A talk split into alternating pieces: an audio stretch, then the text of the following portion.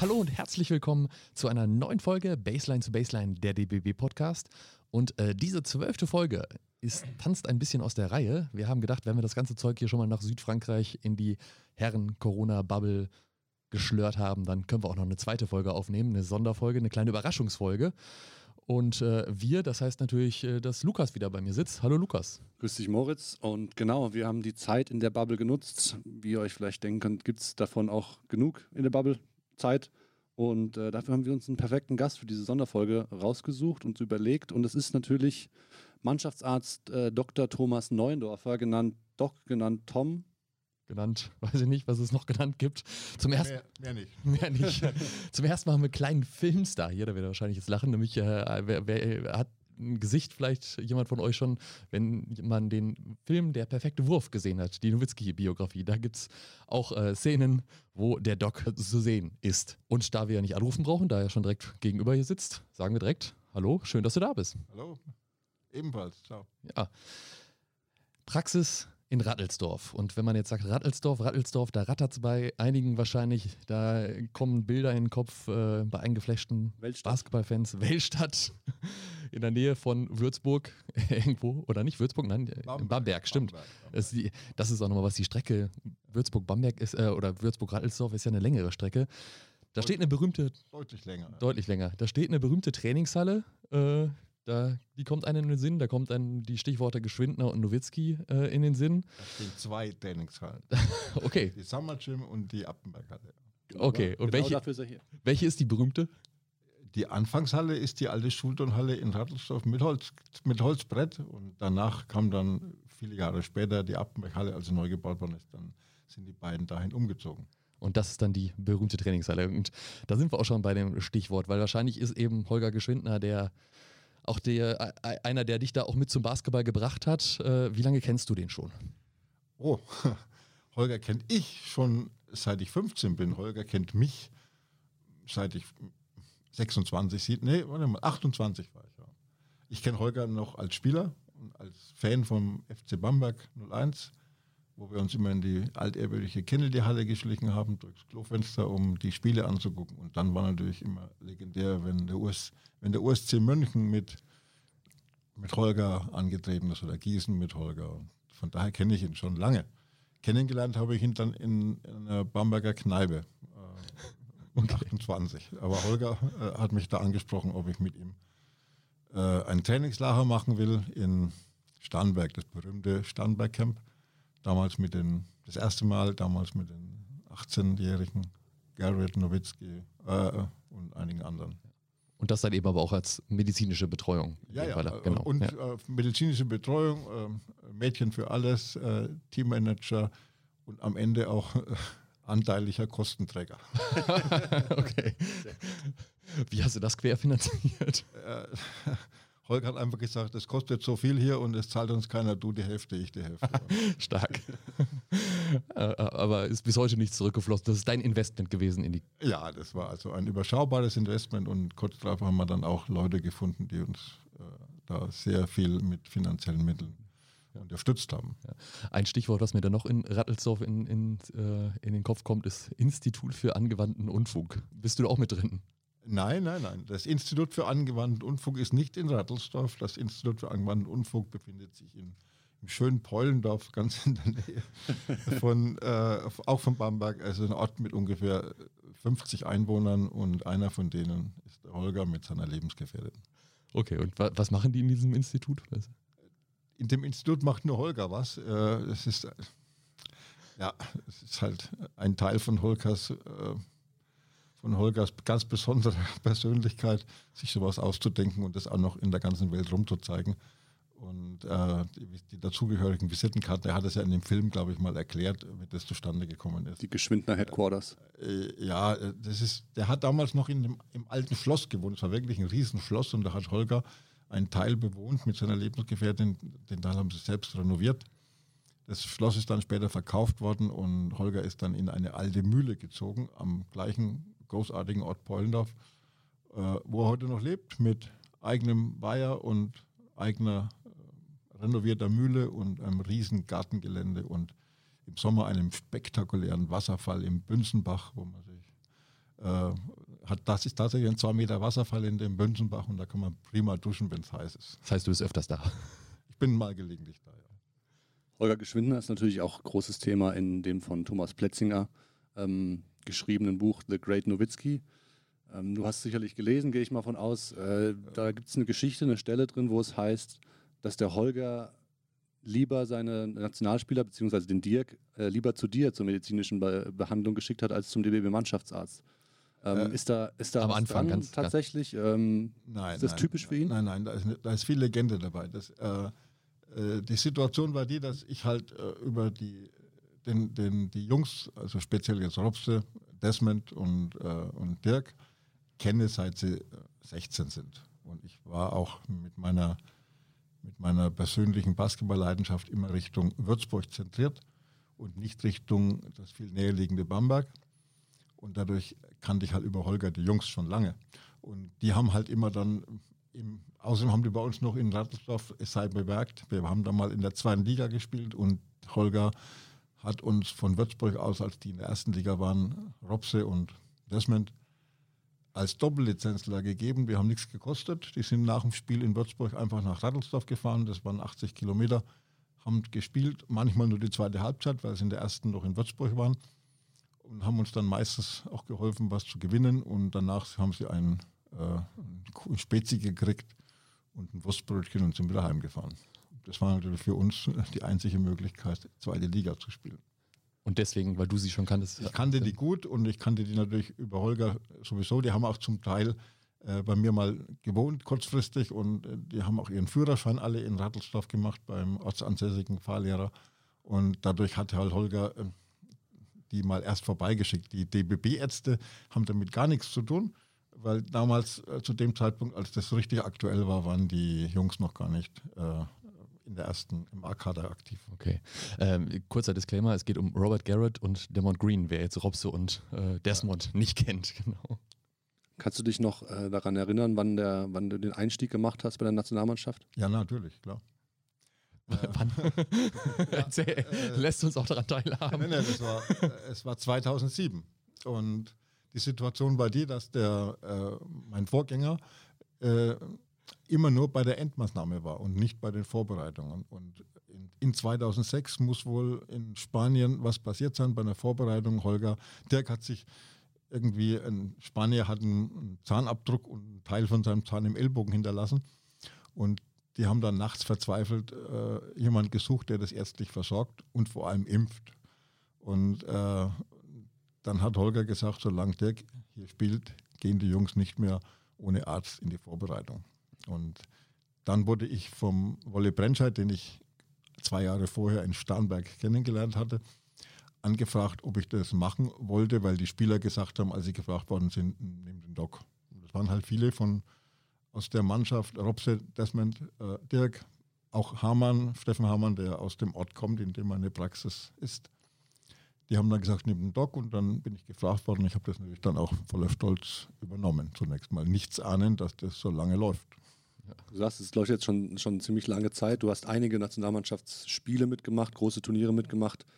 Ähm, führst du so ein bisschen eine Strichliste, wie viele Spiele du gewonnen und mitgewonnen und mit, mit verloren hast, oder ist das ganz weit weg? Ich führe weder eine Liste über die verlorenen und gewonnenen Spiele, ich habe überhaupt keine Liste und ich habe auch überhaupt keine Ahnung, wie viele Länderspiele ich eigentlich betreut habe. Keine Ahnung. Es müssten, es sind weniger als, als, als Robin, obwohl Robin nach mir angefangen hat. Einfach deswegen, weil ich in der Vorbereitung nicht jedes Spiel mitmache. Und da muss Robin mehr haben. Also ich, ich, ich schätze mal grob um die 100 werden schon sein, aber ich habe das nie gezählt. Keine Ahnung. Schon auch eine Masse, ja. Wenn da jetzt, klar, da sind viele Basketballer mit bei, aber dann kommt nochmal so ein besonderer Spieler wie vor allen Dingen Dirk Nowitzki oder im Zweifel dann noch ein Chris Gaiman 2011 oder jetzt dann ein, ich weiß nicht, ob du da behandelt hast, wenn du so lachst, wirst du noch was dazu erzählen können. Ist man da dann aufgeregter oder ist das eigentlich jeder Patient gleich? Also äh, bei, bei Dirk sowieso nicht, das war für mich immer Dirk. Also genau. Den, ja. den kenne ich seit, seit, er ganz, seit er ein Kind ist eigentlich.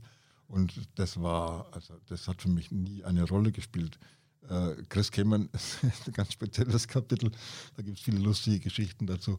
Aber äh, aufgeregt oder Respekt davor, nein. Ich hatte mal richtig Respekt, als ich vor irgendeinem Turnier für Dirk und für, für Chris Kamen die Versicherungen zu unterschreiben musste.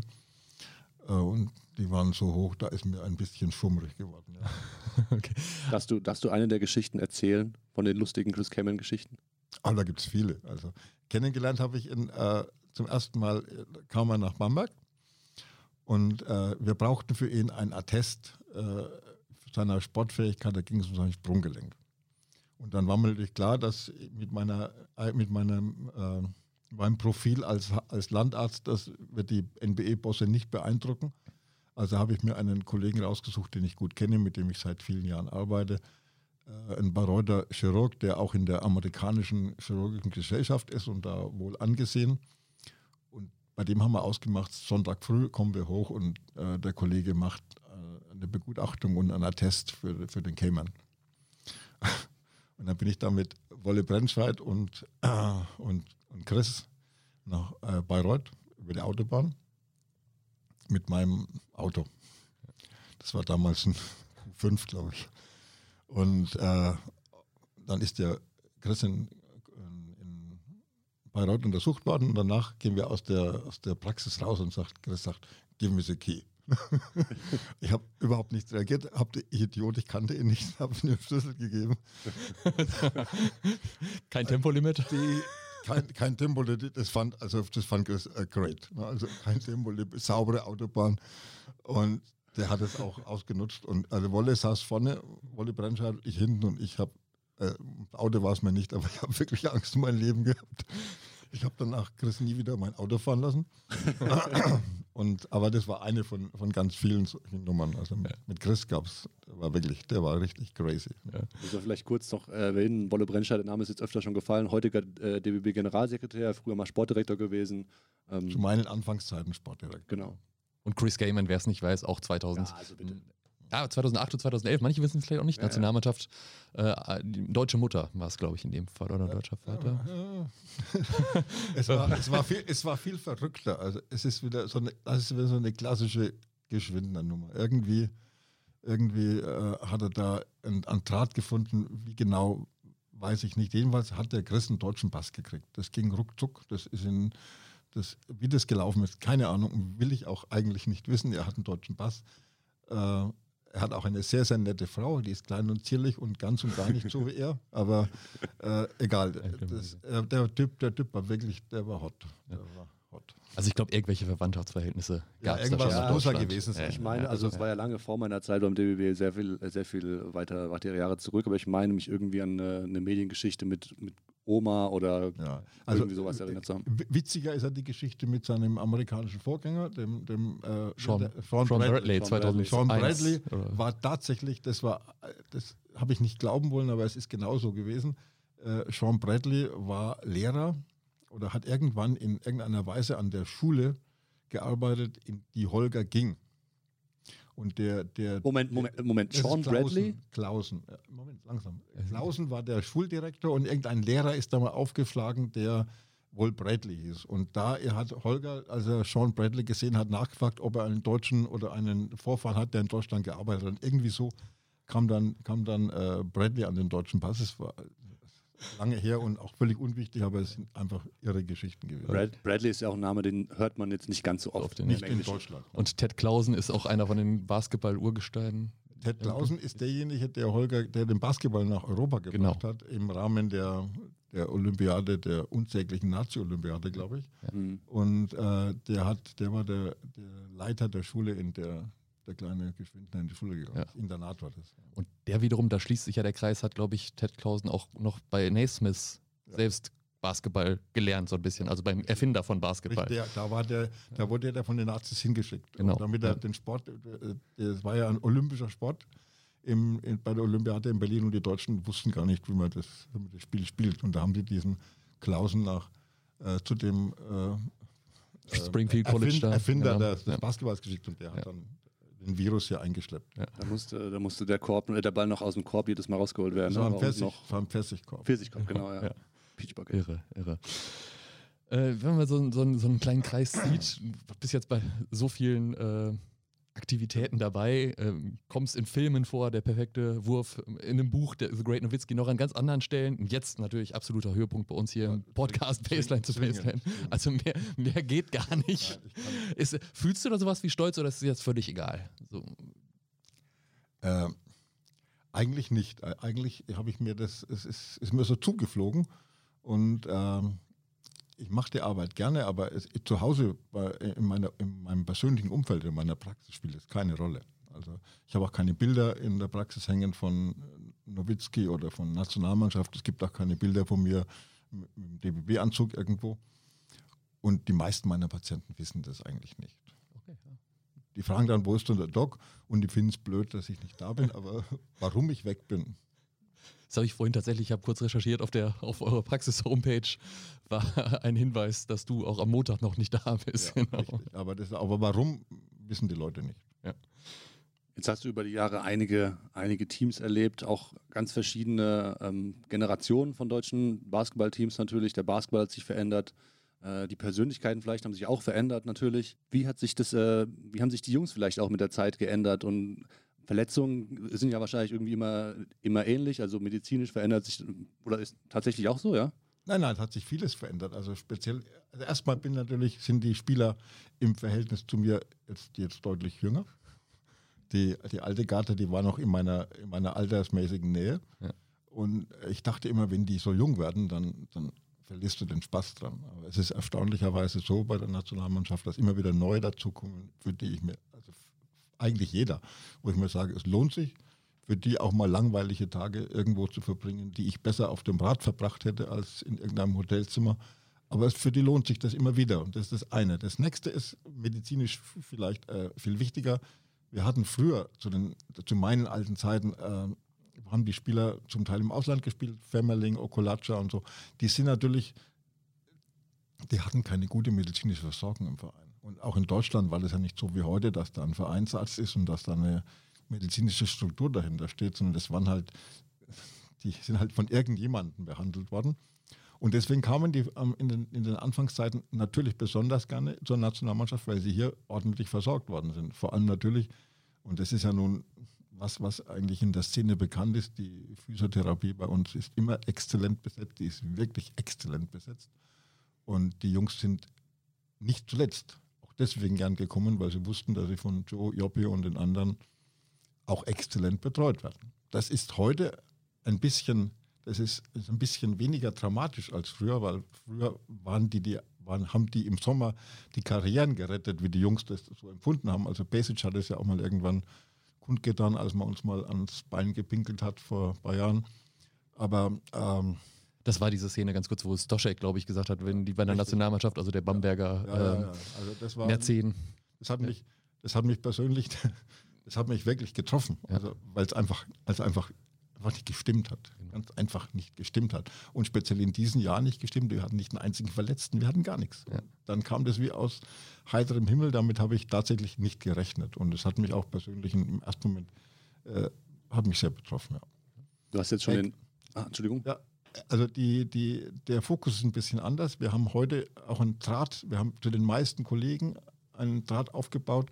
Äh, es findet eine Kommunikation statt. Die, die Jungs sind natürlich heute in den Vereinen im Verhältnis zu vor 15, 10, 15 Jahren komplett anders betreut. Viel, viel besser, viel, viel intensiver, haben Athletikcoaches, haben Physios, gab es alles damals nicht. Und deswegen war die medizinische Tätigkeit oder die physiotherapeutische Tätigkeit damals extrem wichtig. Und Heute ist sie auch noch wichtig, aber sie hat nicht mehr diesen, diesen zentralen Stellenwert für die Spieler wie früher. Ein bisschen hast du die, die Frage jetzt schon so ein bisschen vorweggegriffen. Ähm, auch im Staff, du hast den Staff angesprochen, da gab es sicherlich auch den einen oder anderen Wechsel über, über deine Tätigkeitsjahre.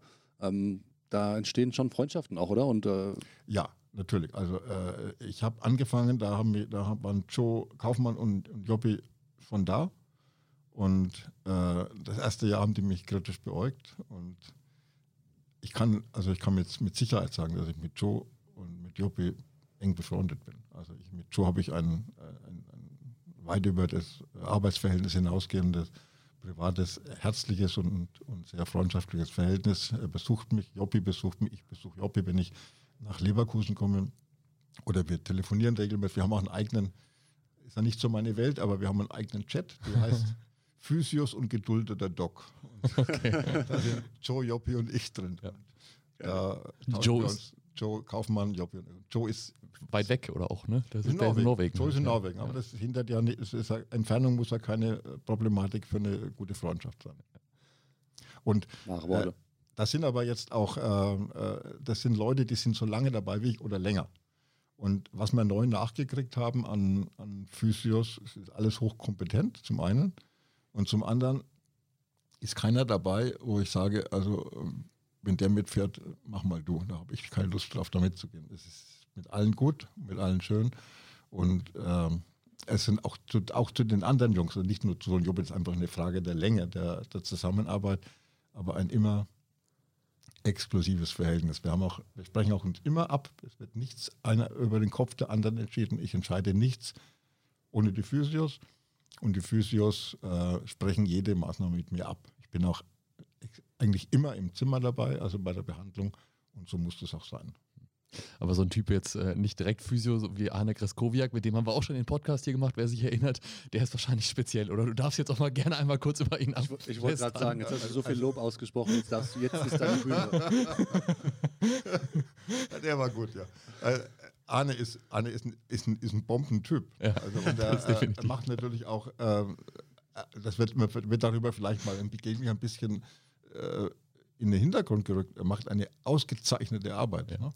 Ja. Äh, ist natürlich äh, von, der, von, der, von der Stimmungslage immer lustig, das ist okay. Das, ich muss sagen, äh, das weiß Arne und ich kappeln uns, seit wir uns kennen. Also das ist ein, ein, Running Gag, aber wir haben uns auch schon, wir können uns auch sehr ernsthaft unterhalten. Und äh, in schwierigen Zeiten telefonieren wir auch miteinander. Wenn Arne operiert wird, dann rufe ich ihn natürlich an. Wenn, wenn, wenn ich was habe, wo ich was mich bedrückt, rufe ich auch Arne an, also zu, auch zu ihm wie zu den Klar. anderen. Es, ja. ist, es, sieht vielleicht für euch so aus, dass wir beide uns immer ein bisschen gegenseitig Gas geben, aber wir wissen schon, was wir anderen haben. Ja, ist klar. Natürlich. Ähm, du hast es jetzt gerade schon angesprochen, da waren es jetzt drei, vier, fünf Namen, die, ihr genannt habt, die du genannt hast. Ähm, medizinischer Staff der Nationalmannschaft, ist das, ist das auch das oder ist das noch ein bisschen größer? Stimmt ihr euch auch mit den Betreuern, medizinischen Betreuern der Jugenddamen-Nationalmannschaft ab? Ja, das sind, das sind Dinge, die wir jetzt im Laufe der letzten Jahre entwickeln. Ähm, wir haben seit einigen Jahren regelmäßig eine, eine, ein Medizinertreffen. Das ist mittlerweile zweitägig, was ich, was ich sehr begrüße. Wir versuchen da auch mittlerweile ein bisschen äh, Fortbildungsprogramm mit reinzunehmen. Und vor allen Dingen, und das ist das Wichtigste, wir versuchen äh, den Kontakt zwischen den, den Kadern, den Jugendkadern und den Damenkadern und den, und den Herren- und Damen-A-Kadern erstmal herzustellen und zweitens zu intensivieren und natürlich vor allem auch die Zusammenarbeit zu verbessern. Und das, ich hatte die ersten Jahre keine Ahnung, wie die Mannschaft, wie die Ärzte oder die Physios von den unteren Mannschaften heißen. Das haben wir geändert. Mittlerweile kennen wir uns eigentlich untereinander ganz gut. Und das soll sich auch, das soll auch so bleiben. Es muss noch besser werden. Und wir wollen auch jetzt äh, uns mit den, von, von, der, von der Dokumentationsstrukturen dann noch deutlich verbessern. Da hängen wir ziemlich hinten dran. Das, das geht viel besser und über, neue, über moderne Medien kann man das viel besser gestalten, als wir es bisher tun. Da sind wir aber gerade drüber. Ich bin gerade jetzt hier in der Blase da auch in, äh, in Gesprächen mit unserem Sportdirektor deswegen. Jetzt hast du ganz viel von Kommunikation und Zusammenarbeit gesprochen, die, die immer engmaschiger geworden ist in den letzten Jahren, dass da neue Konzepte erarbeitet worden sind. Wie sieht deine Zusammenarbeit mit den Bundestrainern oder mit dem Bundestrainer aus? Äh, hast du dann auch irgendwie beim Training mal ein Auge darauf, ob jetzt äh, zu viel oder vielleicht auch zu wenig jemand belastet wird, weil, weil du einfach von außen dann einen Blick drauf hast und der, ich sage jetzt mal ganz salopp, der Bundestrainer den, den Wald voller der Bäume nicht mehr sieht? Ähm also es ist so, ich habe ich hab ja viele Bundestrainer erlebt. Also äh, mit, mit, angefangen habe mit Bauermann, sechs Jahre lang. Das war ein immer vertrauensvolles und nie, nie, zu keinem Zeitpunkt ein Verhältnis, wo ich gesagt habe, das trage ich nicht mit. Äh, aber es war anfangs professionell. Mit Dirk bin ich mittlerweile über die Jahre, ich, ja, ich glaube, ich kann schon sagen, dass ich mit ihm befreundet bin. Es sind ja nicht allzu viele mit Dirk so richtig eng, aber ich glaube schon, dass, ich mit, dass wir ein sehr freundschaftliches und vertrauensvolles Verhältnis haben. Das war aber auch schon zu Zeiten, als er hier bei uns war, so, dass ich, dass ich nicht diskutieren musste, ob ein Spieler nicht spielt, wenn, ich, wenn, ich, wenn, wenn wir vom Staff gemeint haben, er kann nicht spielen. Dann haben wir die anderen, mein Gott, das, das ist mit, dass es mit Pesic nicht immer einfach war, das ist, sie, kann sich jeder vorstellen. Aber alle anderen, aber am Schluss auch mit, auch mit Pesic und auch Pesic habe ich mittlerweile ein, ein, ein, durchaus vertrauensvolles Verhältnis auch beibehalten, auch nach, der, nach dem einen Jahr, wo er bei uns gearbeitet hat. Und alle anderen Trainer war nie eine Diskussion. Äh, es gab Trainer, ich erinnere mich an Chris Fleming, der hat gerne ein bisschen länger trainiert, als er, als er nichts gesagt hat. Das haben wir dann auch gesagt und haben gesagt, Chris, also entweder müssen die jetzt was zu essen kriegen oder du hörst auf. Ne? Und wir haben auch wiederholt gesagt, mach jetzt Schluss. Und einmal ging das auch, weiß ich noch, in, in Rodenburg, sind wir innerhalb von zehn Minuten, als wir schon längst wollten, dass Schluss ist, drei umgeknickt. Das war ein Desaster. Ne? Mit Hendrik ist es, also mit Hendrik ist, ist es ein absolut tolles Verhältnis. Äh, Hendrik und ich vertrauen uns in jeder Hinsicht komplett. Ich habe auch mit Hendrik über das ganze Jahr eigentlich immer ganz viel regelmäßigen Kontakt, wenn er nach Bamberg kommt und sich Spiele anschaut. Wohnt er auch bei mir zu Hause, ist ein immer gern gesehener Gast in meinem Privathaus. Und ähm, da muss ich, äh, bei Hendrik genügend Blickkontakt. Wenn ich, wenn ich, ihn anschaue, er schaut mich an und ich kurzes Nicken, kurzes, kurzes Kopfschütteln, dann wissen wir auch, was gemeint ist. Und dann ist also nicht, dem schreibe ich nichts vor, das geht, mich, das geht über meine Kompetenz. Aber wenn er mich was fragt, bekommt er klare Antworten. Es hört sich so an, als ob du schon lange vor Henriks äh, Karriere ähm, als Bundestrainer ihn gekannt hast und dieses Verhältnis sich schon aufgebaut hat, oder? Nehme ja. ich mal. Ich habe Hendrik als Spieler knapp verpasst. Da war mhm. er, hat er gerade aufgehört. Genau. Sehr schade, hätte ja. ich noch gerne erlebt. Äh, aber wir haben, wir haben eigentlich das, äh, ja, äh, das Verhältnis mit Hendrik ist ja schon ein paar Jahre alt, weil er hat auch schon bei, bei Chris Fleming mit, mitgearbeitet. Und auch im Jahr zuvor, als er noch U20 gemacht hat, haben wir mal einen kurzen Kontakt in, in Kienbaum gehabt. Aber äh, intensiv ist dieser Kontakt. Ich kannte natürlich Hendrik, um Gottes Willen. Ja. Ja. Aber er kannte mich natürlich genauso klar nicht. Mhm. Und äh, die letzten drei Jahre, äh, also die Jahre mit Fleming und jetzt die Jahre mit ihm als Head Coach, ist ein sehr, sehr, sehr, sehr freundschaftliches Verhältnis. Du hast es gerade schon auch einmal das Stichwort genannt, du, äh, ob dann jetzt die Spieler zum lang nicht langsam mal essen sollten, damit sie noch weiterlaufen könnten.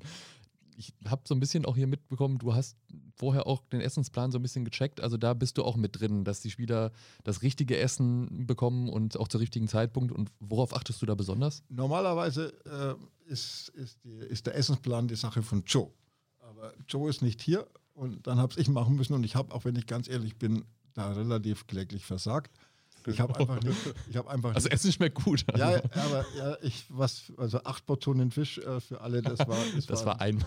Ja. Das waren, äh, war, war Volltreffer. Ich glaube, als das auf Menü stand, dachten alle ja acht verschiedene Sorten Fisch. Exakt, exakt. Ich dachte, ah, französische Küche, äh, acht, acht Sorten Fisch.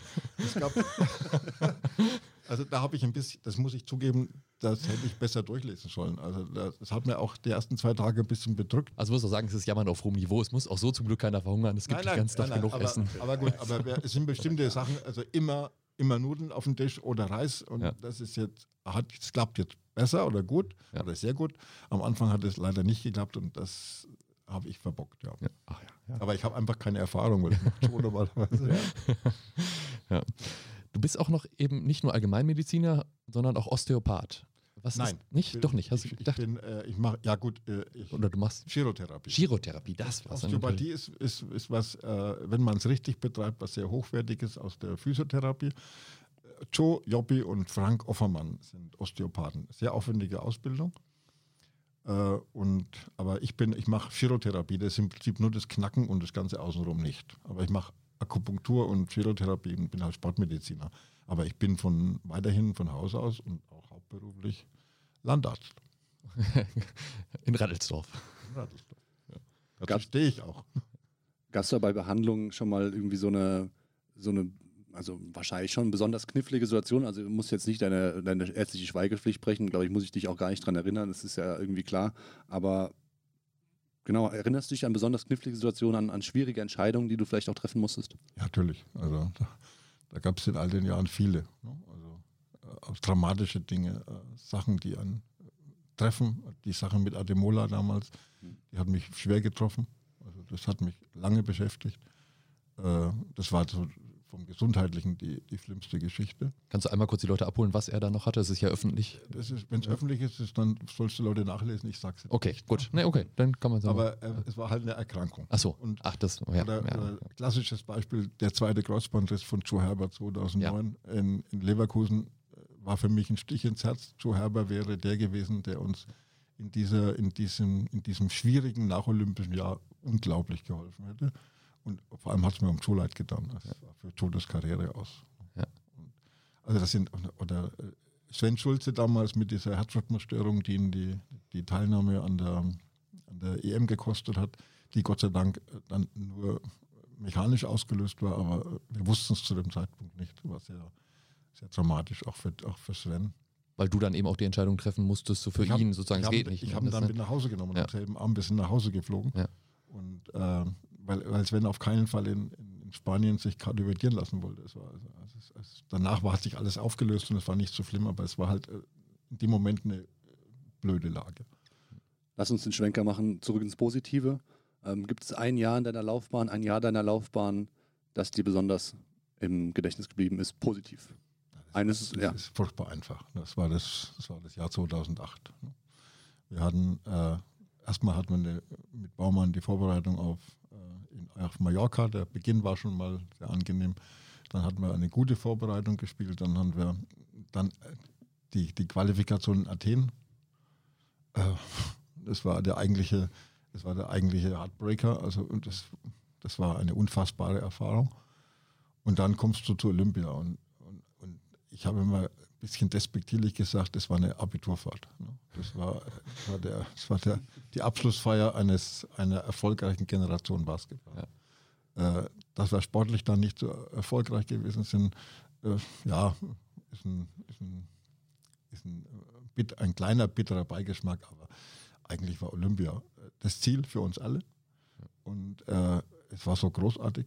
Und äh, wir waren eigentlich immer die Helden, obwohl wir alles verloren haben. Wir waren im Olympischen Dorf die Helden, weil, weil Dirk dabei war als einziger Weltstar im Olympischen Dorf. Alle anderen haben sich woanders unterbringen lassen.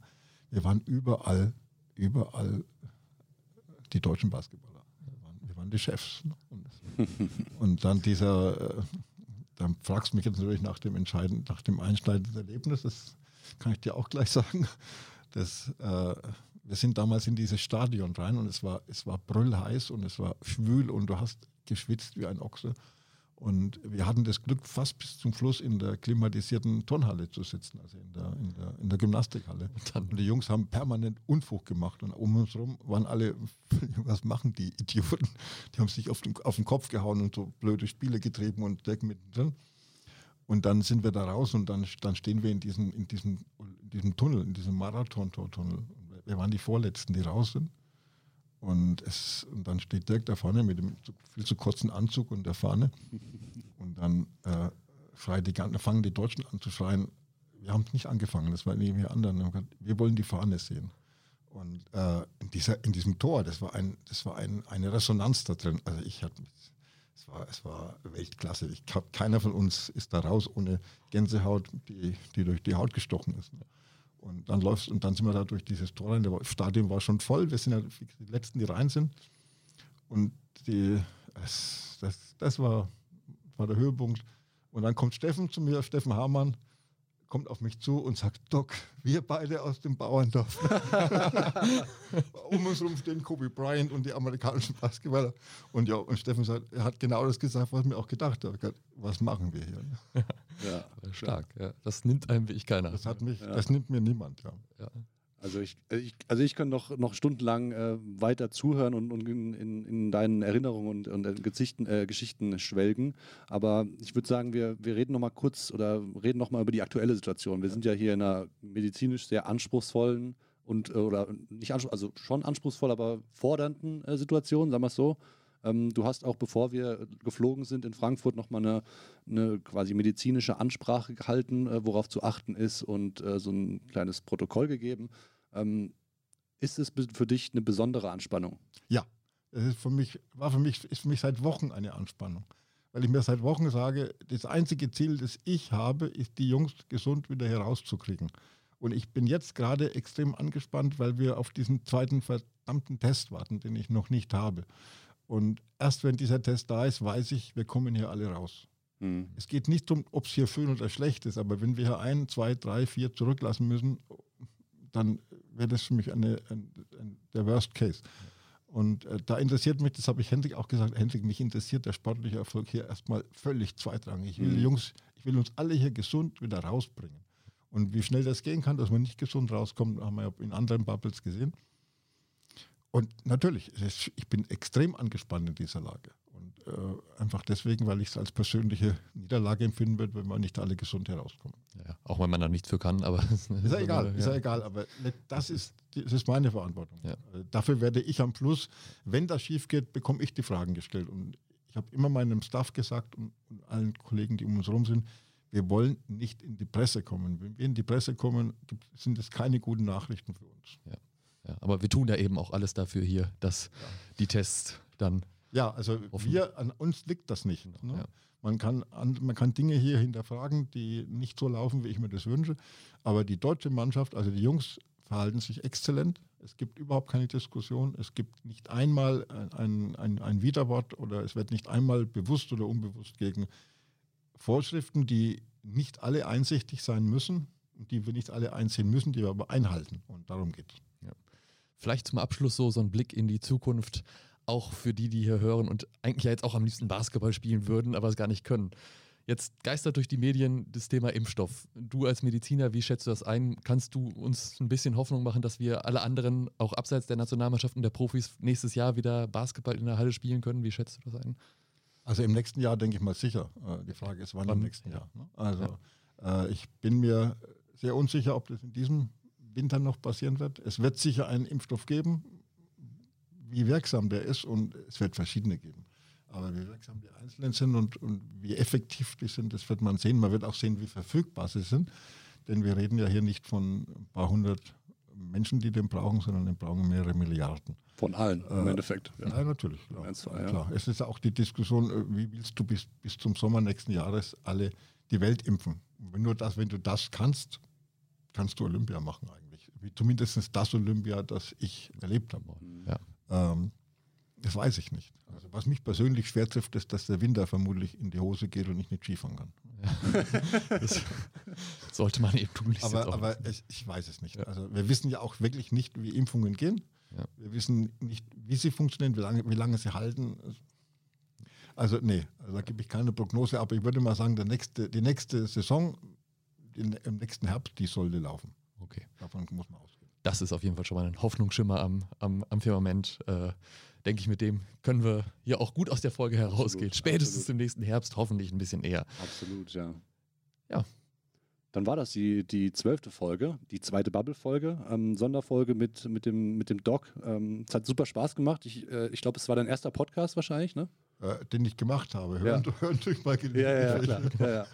ähm, ja ich, ich hoffe auf jeden Fall, dass, dass wir nochmal so zusammenkommen, weil es ist super interessant. Du hast echt, echt viel zu erzählen, gerade für mich, der, der noch relativ neu dabei ist und ähm, ja, viele von diesen Geschichten einfach nicht kennt und, und sich gerne anhört. Und ich denke, das geht den Hörern ganz genauso. Und deswegen ähm, wenn es euch gefallen hat, bewertet uns auf jeden Fall auf eurer Plattform. Genau, fünf Sterne für uns und auf yameda.de könnt ihr auch mal den Doc Neundorfer suchen, Arztbewertung, alle Portale, fünf Sterne. Bewertet den Doc bei Google. Ja, genau. aber, aber, nicht bei Yameda, bitte. Okay. okay, nicht bei Yameda. ja. Wenn ihr uns noch was anderes sagen wollt, Anregungen, Kritik, Gästevorschläge, dann tut's in den Kommentarspalten. Facebook, Instagram, sonst was. Wir sind dafür gerne offen. So ist es. Wir sind raus. Das war's aus der Bibel. Vielen Dank. Bleibt gesund. Tschüss.